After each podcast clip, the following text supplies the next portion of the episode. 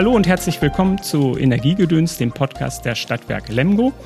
Mein Name ist Tobias Schönhoff und ich habe heute wieder einen Gast dabei und zwar ein Kollege aus dem Netzbereich, Andreas Freier. Ich freue mich, dass du da bist. Hallo Tobias, ich freue mich auch. Ich fange mal damit an, ähm, was ist eigentlich der Ort in Lemgo, an dem du dich am besten entspannen kannst?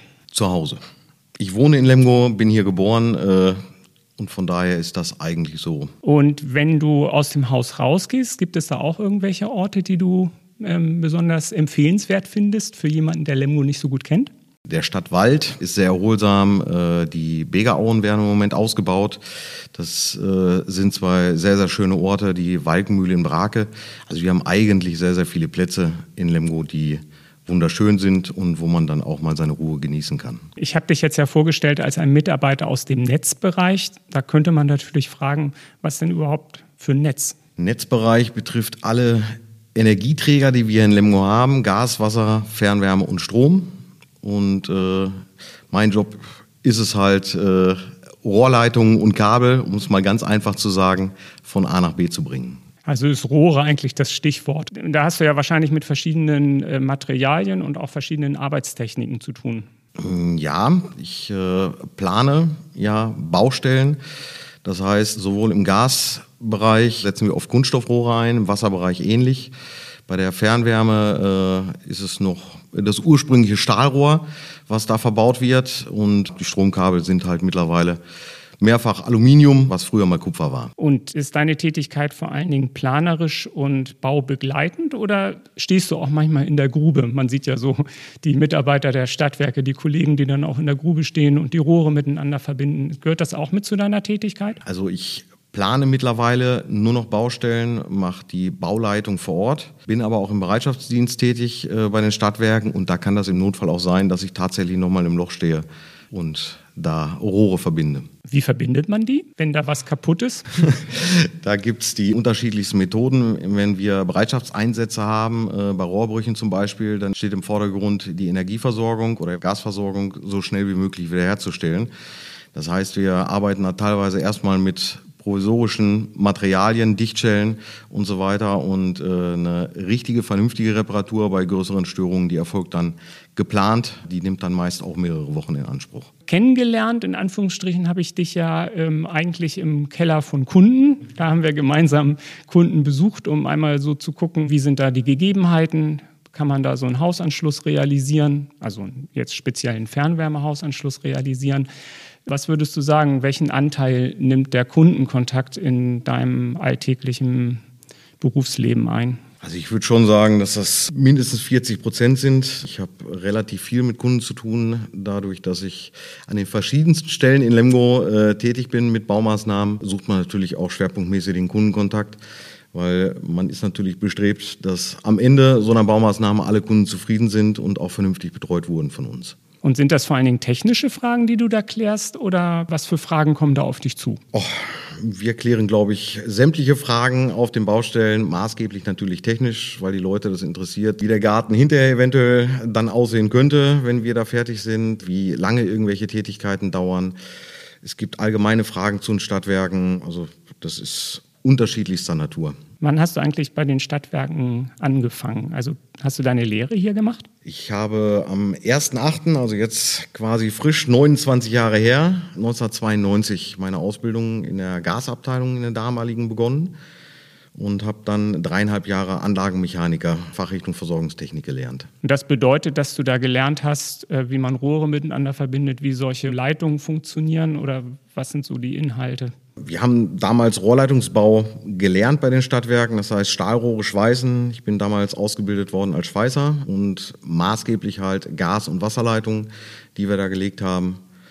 Und habe dann Anfang 96 meine Ausbildung da abgeschlossen. Jetzt muss ich mal blöde fragen, gibt es diesen Ausbildungsberuf so noch? Ja, wir waren die Ersten, die diesen damals neuen Ausbildungsberuf gelernt haben. Davor war es ein Rohrnetzbauer.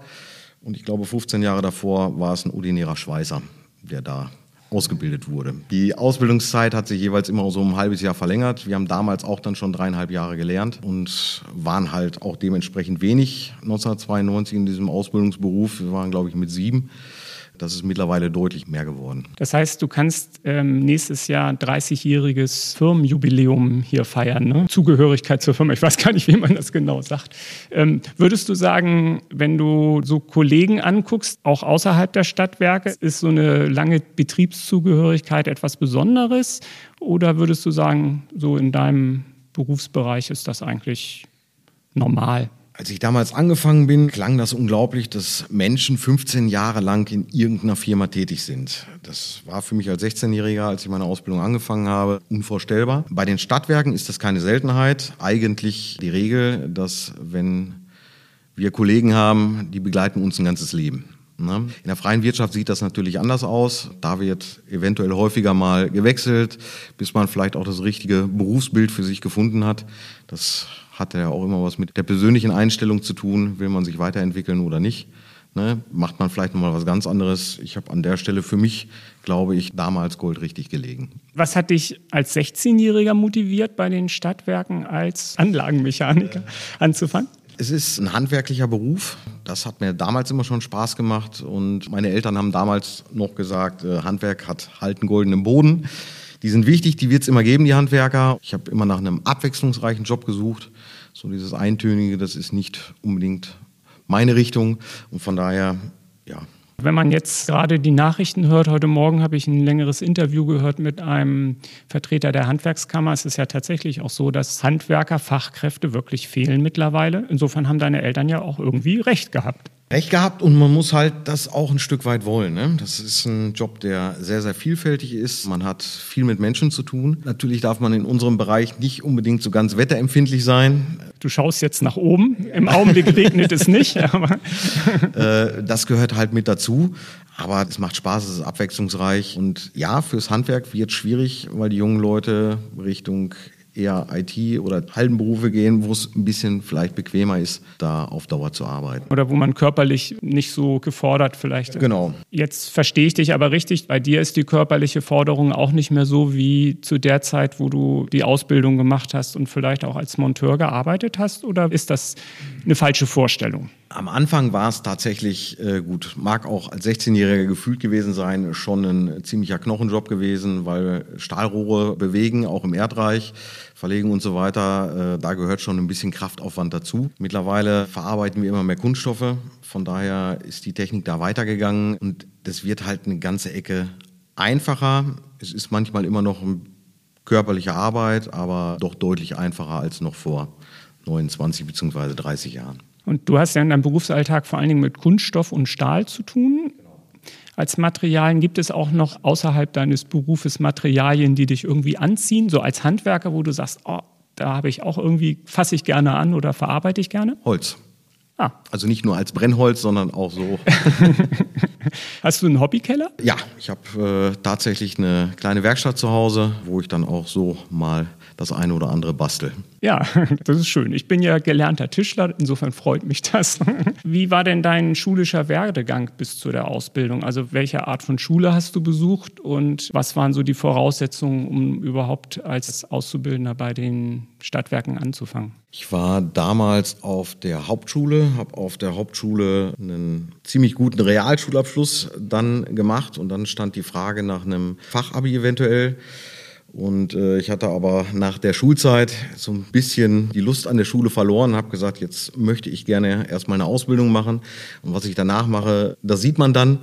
Und man hat ja auch während der Ausbildung noch dreieinhalb Jahre Schule, also Berufsschule. Damals und auch heute reicht das für unseren Beruf, dass man Hauptschule bzw. gute Realschule oder sowas hat. Man sollte gute Mathekenntnisse haben, weil das doch einiges mit Rechnen zu tun hat. Gutes technisches Verständnis sollte man bei uns mitbringen.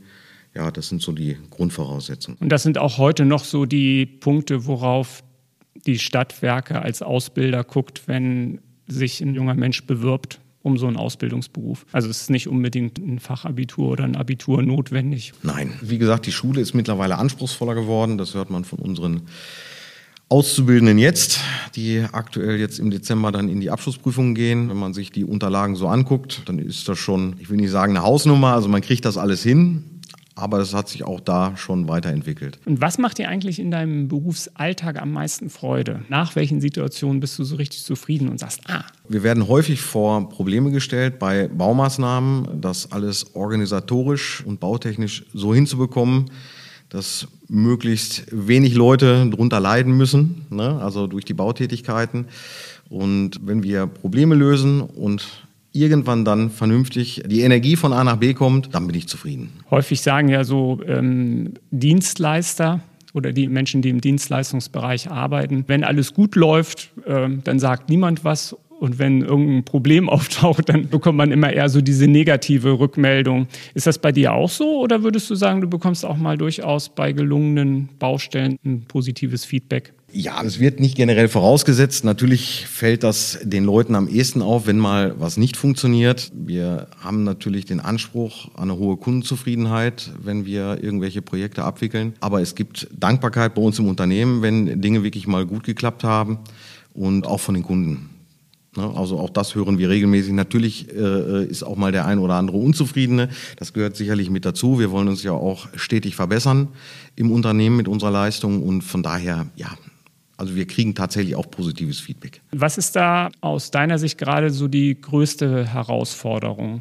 Kannst du das sagen? Also wo du noch so einen Entwicklungsbedarf oder auch, wie man so schön sagt, Luft nach oben siehst? Och, ich glaube, das kann man nicht an einzelnen Punkten so festmachen. Wir bemühen uns immer besser zu werden, schneller zu werden. Es wird nie ohne Beeinträchtigungen für unsere Lemgoer gehen, wenn wir Baumaßnahmen haben. Wir versuchen das Ganze halt so schonend wie möglich über die Bühne zu bringen. Und so transparent, ne? Also dass, und so transparent. dass es irgendwie also, klar ist, wo bin ich gerade und was mache ich hier. Wenn Fragen sind, beantworten wir die natürlich gerne. Wir versuchen schnell und unkompliziert in der Regel Lösungen zu finden, falls bei dem einen oder anderen mal besondere Probleme auftreten oder besondere Belange im Raum stehen. Äh, das versuchen wir natürlich alles immer zu lösen.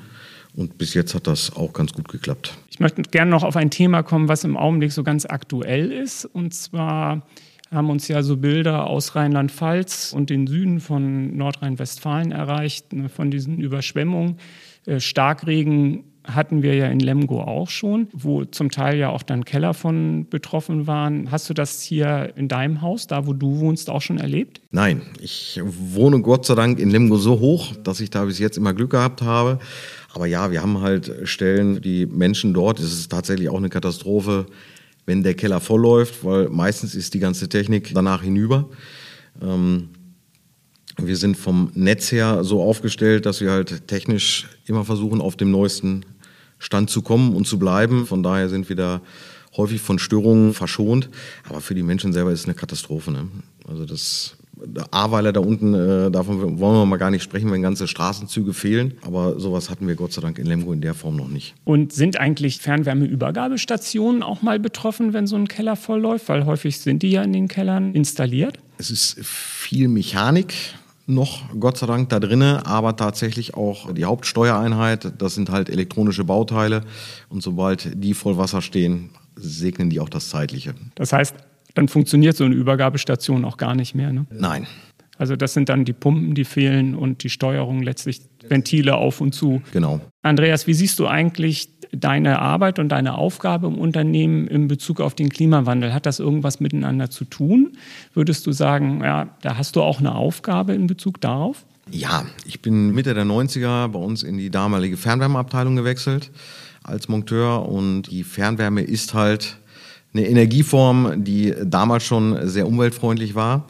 Lemgo hat das seit über 50 Jahren jetzt vorangetrieben. Mittlerweile liegt mein Schwerpunkt halt auf den Fernwärmeausbau in Lemgo und derzeit sind wir daran, Konzepte zu entwickeln, wie wir den Fernwärmeausbau in Lemgo weiter vorantreiben können und müssen. Wenn man das Klimaschutzkonzept der Bundesregierung so ein bisschen äh, vor Augen hat und auch die politischen Entscheidungen in die Richtung verfolgen, dann machen wir zwar schon einiges, aber wir haben noch deutlich Luft nach oben. Wir planen ja das Gasnetz irgendwann mal in den nächsten 20 Jahren, zumindest im Kernstadtbereich, langsam zurückzubauen. Das wird das Ziel sein und dafür müssen wir den Fernwärmeausbau natürlich massiv vorantreiben.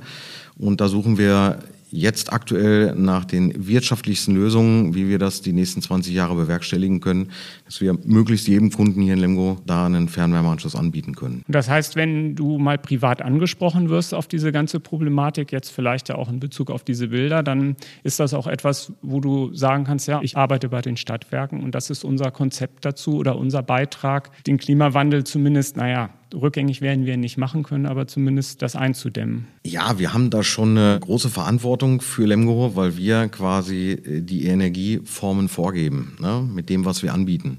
Je mehr Fernwärme wir anbieten können, desto mehr kann jeder seinen Teil dazu beitragen, den Klimawandel ja, zu stoppen, zu verlangsamen. Man weiß es noch nicht. Ich glaube, in 30, 40 Jahren sind wir da schlauer, wie sich das Klima entwickelt. Wir hoffen, dass wir da noch einiges retten können, aber wir wollen natürlich alles dafür tun, dass wir das irgendwie zusammen hinkriegen. Und wie siehst du das persönlich? Also ich bei mir zu Hause habe ja noch eine Gastherme, ne, eine Brennwerttherme. Klar, bin auch am Überlegen. Ich wohne ja in Detmold. Leider ist die Fernwärmeleitung sehr weit weg bei mir. Ich komme da nicht ran. Und wie siehst du das für dich? Bist du schon an der Fernwärme dran? Ich wohne in Lemgo. Leider sind wir mit dem netztechnischen Ausbau noch nicht ganz bei mir vor der Haustür. Da fehlen tatsächlich nur noch ein paar hundert Meter. Aber ich hoffe, dass das in den nächsten fünf bis zehn Jahren soweit ist. Und dann gehe ich selbstverständlich auch ins Fernwärmenetz dran. Und deine Brennwertheizung, ich vermute, du hast eine Gasheizung? Genau. Die läuft dann vielleicht noch so lange.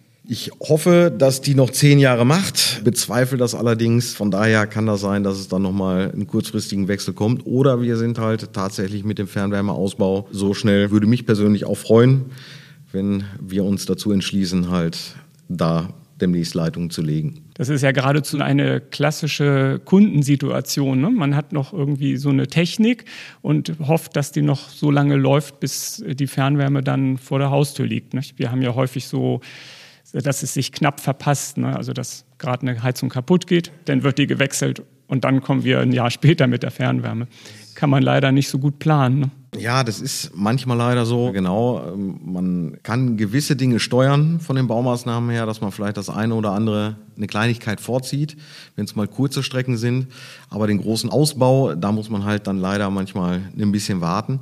Aber im Laufe der Zeit wird auch die nächste Gasheizung, die ich jetzt einbaue, ich sage Brennwertgeräte 10 bis 15 Jahre, dann sind die eigentlich soweit schon wieder, dass sie erneuert werden können und in dem Zuge kann man dann halt auf Fernwärme umsteigen. Ist denn so dieses ganze Thema Klimawandel und Klimawandelfolgen für dich auch etwas, was dich auch motiviert? Dieses Ziel Ausbau und Verdichtung des Fernwärmenetzes, du begleitest das täglich mit, das ist dein täglich Brot, wie man so sagt. Das ist mein Job und ja, das ist ein Stück weit die Verantwortung, die jeder von uns trägt. Ne?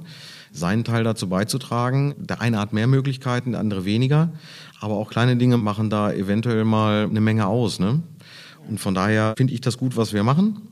Und bin auch nach wie vor sehr, sehr motiviert. Ich habe jetzt noch gut 20 Jahre bei den Stadtwerken, das noch in der Zeit möglichst weit voranzutreiben, das Thema. Und außer inhaltlich das, was du machst, was machen für dich die Stadtwerke Lemgo zu einem guten Arbeitgeber? Da gibt es viele Punkte. Ich finde, wir haben eine ganz, ganz tolle Belegschaft bei uns. Man wird sehr schnell sehr gut aufgenommen. Ich glaube, das kannst du bestätigen. Ja. Und es ist ein sehr soziales Unternehmen. Wir kümmern uns untereinander, wenn da einer mal Schwierigkeiten hat. Der soziale Aspekt steht bei uns halt auch massiv im Vordergrund. Ja, das ist das Gesamtpaket, was da geliefert wird, plus halt die Tätigkeit, die man da macht. Deswegen habe ich da überhaupt kein Interesse, mal in ein anderes Unternehmen reinzuschnuppern oder so. Mir gefällt das wirklich rundrum gut bei uns. Ja, und wir haben jetzt ja gerade auch ähm, vor einem Monat uns so als Fernwärmeteam, kann ich ja mal sagen, dass wir uns da zusammengesetzt haben und auch die ganzen Prozesse uns angeguckt haben und wir saßen da so als Kollegen zusammen. Es hat mir auch wirklich unheimlich gut gefallen und ich finde, wir waren dann in einem guten Austausch. Hast du ja gerade angesprochen, ich bin noch nicht so lange da und dass ich aber auch gleich mit einbezogen werde, das hat mir auch sehr gut gefallen und ich glaube, das dient ja letztlich auch den Zielen, des Unternehmens und den Zielen, die wir uns ja auch stellen. Wir haben sogenannte Leitlinien bei uns, ein Unternehmensleitbild und Einsatz, der ist da, glaube ich, ganz wichtig, dass wir, egal was wir machen, gemeinsam ans Ziel kommen. Das trifft es eigentlich auf den Kopf. Ne? Genauso muss das sein. Jeder hat seine Aufgabe, jeder hat seinen Teilbereich in diesem Gesamtkonzept. Ja, das muss man gemeinsam versuchen und das werden wir hinkriegen. Die letzte Frage, die sich mir noch gestellt hat, ich weiß ja, dass du im Betriebsrat dich engagierst. Was ist da eigentlich so deine Motivation zu sagen, das ist ja auch nochmal so ein Gremium, wo du ja auch wieder Zeit investierst und äh, dich auch um Themen kümmern musst, die erstmal gar nichts mit, deiner, mit deinem Beruf oder deiner Ausbildung zu tun haben? Nein, die haben tatsächlich nichts mit meinem Beruf oder Ausbildung zu tun. Betriebsrat kann man auch nicht lernen. Ich habe mich vor über zehn Jahren mal zur Wahl stellen lassen und die Kollegen haben sich dann dafür entschieden, dass ich einer von sieben bin, der äh, eine Meinung oder unsere Meinung gegenüber der Geschäftsführung vertreten kann. Und seit Anfang letzten Jahres bin ich Betriebsratsvorsitzender bei den Stadtwerken Lemgo. Das heißt, ich bin somit dann auch Sprecher des Gremiums gegenüber der Geschäftsführung oder anderen. Mich freut es, wenn wir oder ich Kollegen helfen kann. Natürlich, wir im Gremium sind da alle gleich. Aber hier geht es jetzt ja um meine Person. Ich freue mich, wenn ich meinen Kollegen mit Rat und Tat zur Seite stehen kann. Man muss auch da wieder eine Menge lernen ne, mit Rechtsvorschriften. Wie kriegen wir das am besten durchgesetzt, die Belange der Kollegen? Ja, aber es macht Spaß. Ne? Wir müssen jetzt zum Ende des Podcasts kommen und ich habe noch eine kleine Rubrik zum Ende. Die drei Entweder-Oder-Fragen. Die erste ist, gehst du gerne ins Kino oder ins Theater? Kino. Das war sehr eindeutig. Von den Materialien, womit arbeitest du lieber, Metall oder Kunststoff? Metall. Weil du auch Schweißer bist, ne? Richtig. Hast du vorhin gesagt. Kunststoff, kann man eigentlich Kunststoff schweißen? Ja, geht auch. Ein bisschen anderes Verfahren, aber ja. Wird das denn heute noch viel gemacht oder wird er geklebt? Nee, tatsächlich geschweißt. Da gibt es spezielles Muffensystem, womit wir dann die Rohre verschweißen. Und wenn du mobil unterwegs bist, lieber zu Fuß oder auf dem Fahrrad? Fahrrad. Das kam jetzt auch schnell. Und ich habe vorgestern erfahren, dass du auch ein E-Bike mittlerweile hast. Habe ich das richtig Ja. gehört? ja, genau. Und damit bist du gerne in Lemgo und auch darüber hinaus unterwegs. Ja, vorher bin ich analog gefahren, aber man stellt tatsächlich mit dem E-Bike fest, dass man das Auto noch öfter stehen lassen kann und damit halt auch noch deutlich weitere Strecken zurücklegen kann. Und von daher ist das, glaube ich, eher ein Vorteil als ein Nachteil, ein E-Bike. Ja, vielen Dank für deinen Besuch, Andreas. Das war Energiegedöns, der Podcast der Stadtwerke Lemgo. Mein Name ist Tobias Schönhoff. Für Anregungen und Fragen sind wir gerne offen. Unter redaktion.stadtwerke-lemgo.de können Sie uns erreichen. Danke.